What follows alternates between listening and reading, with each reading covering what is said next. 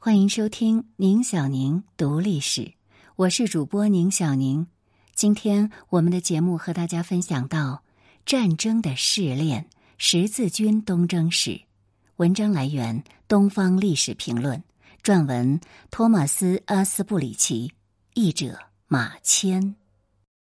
十一世纪的时候，在教皇的召唤下，一大支基督教军队闯入了地中海东部的伊斯兰世界。占领了两种信仰都奉为圣城的耶路撒冷。在这第一次十字军东征之后的二百多年间，伊斯兰世界和西方为争夺圣地的统治权而争斗，双方都坚信他们在为自己的神服务。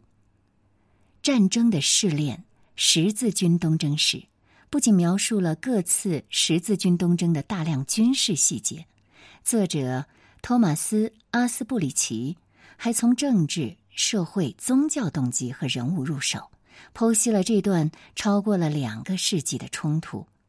尤其是他从基督徒和穆斯林双方的视角讲述这段史诗般的斗争，这在至今所有的十字军史著作当中还是第一次。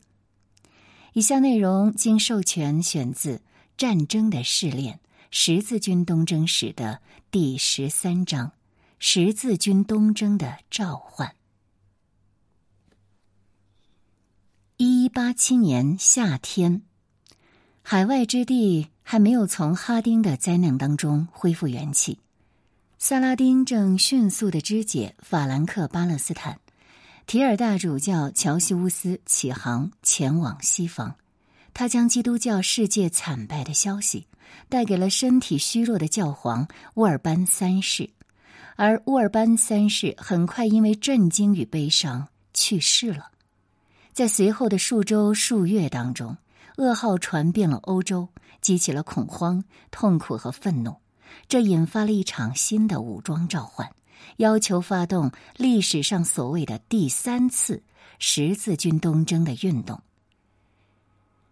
从强大的德意志皇帝腓特烈·巴巴罗萨，到年轻精明的法国国王腓力二世奥古斯特，拉丁世界最具权势的人领取了十字。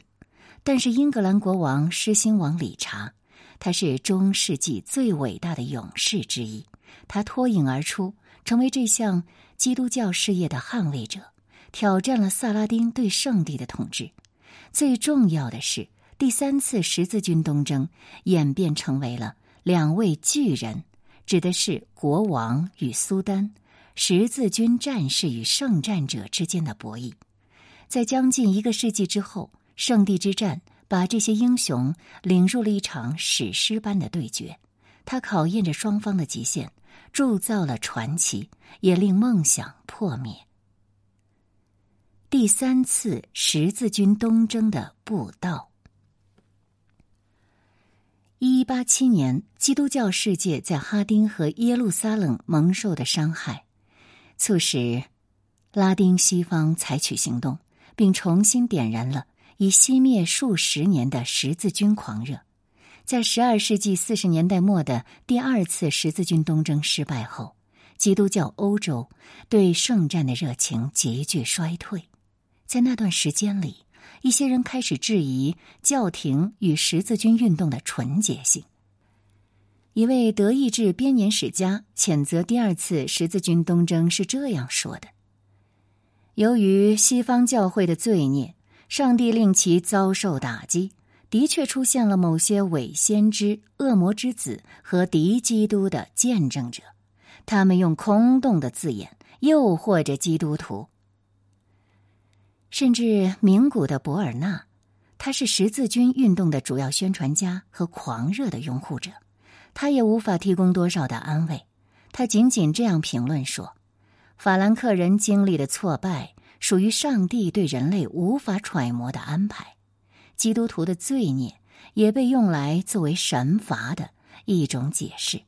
这里的‘罚’是惩罚的‘罚’，并且。”生活在黎凡特的法兰克人，在更多的时候被推定为道德沦丧的罪人。不出所料，一一四九年后，发动大规模十字军远征的尝试都失败了。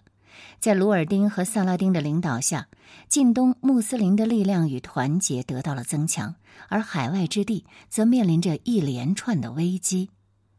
安条克亲王雷蒙在伊奈卜之战当中阵亡。一一六四年，在哈里姆失利，麻风国王鲍德温丧失身体机能。自始至终，黎凡特的法兰克人更加绝望和频繁的向西方欲请援助。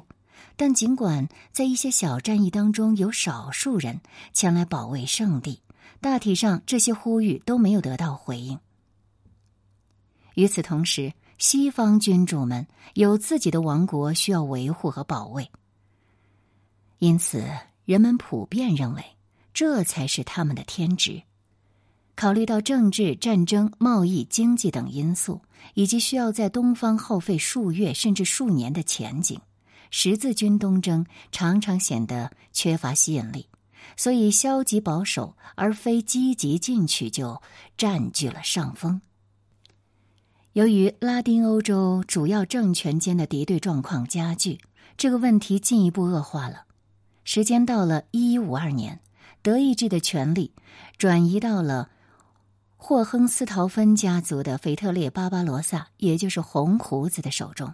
他是参加过第二次十字军东征的老兵，腓特烈在三年后获得了皇帝头衔，但花费了数十年时间，试图制服自己国内的敌对派系，并试图稳固对意大利北部的控制。这始终伴随着与教皇国和诺曼人的西西里的激烈冲突。在法国，卡佩王朝保持着王权，但在领土统治和政治掌控方面。路易七世国王和他的儿子继承人腓力二世奥古斯特，他是一一八零年继位，他的真正权威依旧受到了严重的制约。安茹伯爵的崛起尤其让卡佩王朝遭受了挑战。一一五二年，在令人失望的第二次十字军东征之后，不过数年。路易七世的妻子阿基坦的埃莉诺强烈要求解除他们的婚姻关系。这二人呢，已经育有两个女儿，但没有子嗣。埃莉诺嘲笑路易性冷淡，把他比作修士。八周以后，他就与更加朝气蓬勃的安茹伯爵亨利结婚了。亨利比他年轻十二岁。而且已经把诺曼底公国收入囊中。到了一一五四年，他继承了英格兰王位。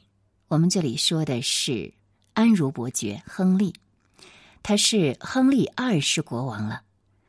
于是，这二人就共同打造了一个崭新、幅员广阔的安茹帝国，将英格兰、诺曼底、安茹与阿基坦合并在了一起。由于控制了现代法国的大部分地区，他们的财富和权力远胜法国国王。尽管如此，由于他们的大陆领地，他们至少在名义上还是卡佩君主的封臣。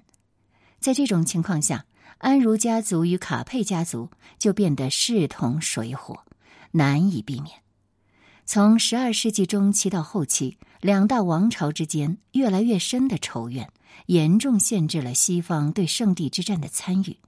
英格兰的亨利二世深陷这场争斗之中，无意或无法兑现自己多次承诺的要进行十字军东征。他通常只能向海外之地提供资金上的支持了。只有一八七年的划时代事件打破了这个僵局，最终促成了承诺的兑现。古老的纷争并没有被遗忘。实际上，安茹卡佩王朝的不和对第三次十字军东征的进程产生了深远影响。然而，来自近东的可怕消息引起了极大的骚动，那就是拉丁基督教世界的统治者们不仅听到了战斗的号召，这一次他们兑现了诺言，真的参战了。哀悼的。理由：教皇乌尔班三世于一一八七年十月二十日去世后，格里高利八世继承了他的职务。到了这个月底，他发布了一份新的教皇通谕，闻讯站立，号召发起第三次十字军东征。像往常一样，他小心谨慎的为圣战证明。哈丁的灾难被形容为令整个基督教民众肝肠寸断的原因。据说海外之地遭受了严重和可怕的天谴，穆斯林异教徒就被描述成了渴望基督徒的鲜血并亵渎圣地的野蛮人。通谕认定。任何神智正常的人，若没有为此而哭泣，那么他必然已经失去了他的信仰和人性。两个新的主题被纳入了这篇看似老套但激情澎湃的通谕。邪恶第一次被人格化了。早先的战争号召将穆斯林塑造成虐杀成性但面目模糊的对手，如今。萨拉丁被专门指定为敌人，并被与魔鬼相提并论。这个举动就表明了人们对伊斯兰教更加熟悉了，以及苏丹的罪行造成了巨大冲击。教皇通谕闻讯站立当中还开始解释为什么上帝会让他的子民为面对如此巨大的恐惧而困惑。答案是什么呢？拉丁人之所以被上帝之手重击，是因为上帝要惩戒他们的罪孽。生活在黎凡特的法兰克人被认定是主要的罪人，他们在埃德萨陷落后没有痛改前非。不过，欧洲的基督徒也有罪过。通谕是这么说的：我们所有人都应该改过自新。用忏悔和虔诚的修行面对我们的主上帝，只有在这以后，才能将我们的注意力转向敌人的背叛和恶意。和通谕当中与这种忏悔主题相吻合的是，通谕鼓励十字军战士不要为了金钱或世俗的荣耀，而是遵从上帝的旨意入伍。衣着朴素的行军，不要携带猎犬和鹰隼，要准备苦修，而不是为了空虚的福。闻讯站立还提到，近来不幸降临耶路撒冷和圣地，但是呢，可能是因为萨拉丁征服圣城的确凿消息还没有抵达西方，其中特别强调了真十字架在哈丁被夺走了。真十字架其实指的就是基督十字架的圣毒。那么，因为这个圣毒竟然被夺走了，由此出发，那么夺回这个受人尊崇的信仰标志，自然就成了十字军东征的主要目标之一。和早先的十字军通谕一样，一一八七年公告的这个结尾部分，就详述了所有的参与者在精神和世俗层面的回报。他们将被赦免所有坦白的罪孽，而战死者则有望获得永生。远征期间，他们将免于法律起诉及支付债务利息，其财产和家庭将得到教会的庇护。传播消息：法兰克人在一一八七年遭受的空前灾难，几乎确保了西方会做出重大回应。即便是大主教乔西乌斯传回欧洲的最初消息，也拥有让人恐惧和受到激励的力量。事实上，在拜会教皇之前，大主教首先在西西里的诺曼王国登陆，并立即说服了其统治者威廉二世，派出一支舰队去保卫海外之地。尽管如此，闻讯站立。为第三次十字军东征的大部分步道奠定了基调。实际上，传播十字军信息的整个过程越来越受到教会及世俗政权的集中控制，用来促进招募的手段也变得越发的成熟完善。教皇任命了两位特使：提尔的乔西乌斯与枢机主教阿尔巴努的亨利，他是前名古修道院院长。让他们二人分别在法国和德意志负责安排十字军的号召，大规模的招募集会还与主要的基督教节日时间一致。斯特拉斯堡在一一八七年圣诞节举行了集会，美因茨和巴黎的群众，则是在一一八八年的复活节节会上聚集在一起，准备好了接受一条虔诚的信息。安茹王朝的领地，这里包括英格兰、诺曼底、安茹和阿基坦在内的布道呢，就在一一八八年一月的。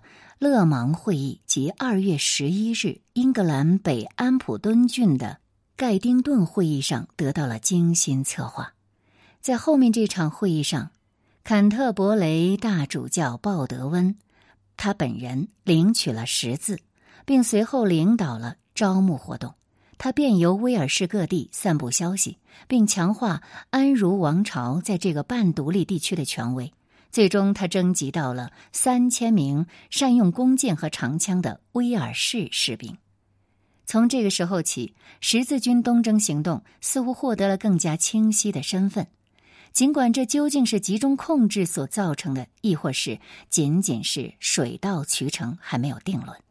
以前的十字军战士是拥有各种的称谓的：朝圣者、旅行者或基督的士兵，而如今。文献开始用“佩戴十字的人”这个词来描述他们，这个词最终演变成术语“十字军战士”和“十字军东征”。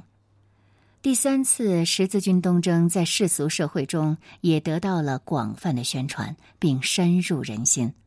在十二世纪的进程中，吟游诗人在贵族圈子里扮演了越来越重要的角色。这些吟游诗人，他们指的是。宫廷歌唱家，他们很多人本身也是贵族，并且宫廷生活和骑士精神的观念开始发展，尤其在法国西南部这样的地区。四十年前，第一批关于第二次十字军东征的宫廷评述已经开始出现。如今，在一一八七年后，吟游诗人借鉴了闻讯战例中固有的信息，创作了大量关于未来圣战的歌谣。一位来自皮卡蒂、参加了第三次十字军东征的骑士科农德贝蒂讷，于一一八八到一一八九年间撰写了一首这样的古法语诗歌。常见的主题在这里重现了对丧失真实自驾的悲叹，以及人人都应该沮丧和悲伤的评论。但是在其他的部分，耻辱和职责的观念成了新的强调重点。科农这样写道：“现在我们将看出谁才是真正的勇士。如果我们允许死敌留在圣地，我们的人生将永远笼罩在耻辱中。”他还补充道：“每个年轻、健康、富裕的人都应当挺身而出，以免蒙羞。圣地还被描绘为处于危险中的上帝财产或领地。”这就意味着，就像封臣有义务保护领主的土地和财富一样，基督徒作为上帝的仆人，到了现在这个日子，就应该义无反顾的去保卫他神圣的领地。十字军的召唤促成了数万拉丁基督徒从军。据一位十字军战士说：“对于这场新朝圣之旅的热情是如此之高。”以至于在一一八八年，谁领取了十字都不是问题，谁还没这么做才是问题。当然，这个说法呢有点夸张，因为留在西方的人远远多于启程前往圣地参与战争的人。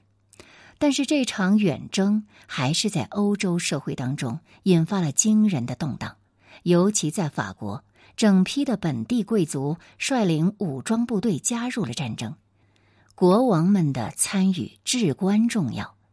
他通过封臣身份及义务的纽带，在整个拉丁西方激起了招募的连锁反应。大约在一一八九年，高切尔姆费迪在一首诗歌中评论了这个现象：人人都觉得去那里是理所应当的，位高权重的王公们更是如此。因为倘若一个人在这项事业中没有援助他的上帝，他就无法声称自己是虔诚的、听命的。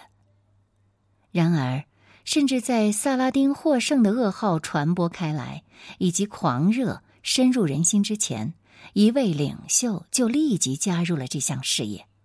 一一八七年十一月，狮心王理查在图尔领取了十字，他是阿尔卑斯山以北。